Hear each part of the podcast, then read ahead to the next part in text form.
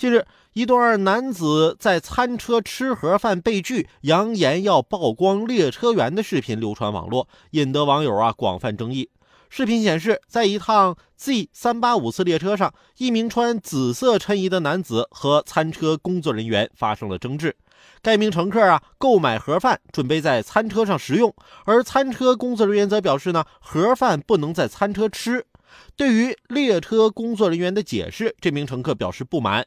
视频中啊，这男乘客啊一边用手机拍摄视频，一边还扬言说啊，我管理着十七家分公司呢，我集团经理，我企业培训师，我全国各地我都有群，我要把你这个曝光到网上。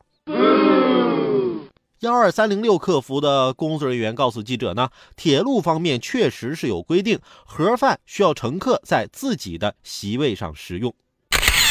管理十七家分公司，集团经理。企业培训师，你就是靠不遵守规则来管理公司的吗？就是靠不讲规则来给别的企业去培训的吗？买盒饭本来就是啊方便用餐的作用，那人人都带着盒饭去餐车吃，那你让在餐车点餐那些人去哪儿吃啊？要我说，这男的啊，你还培什么训呢？你还不如学学怎么做微商呢。今年不流行什么谁谁谁刚做微商几个月喜提高铁吗？你也做微商啊，回头你提辆高铁，到时候你在上面爱上哪儿吃上哪儿吃去。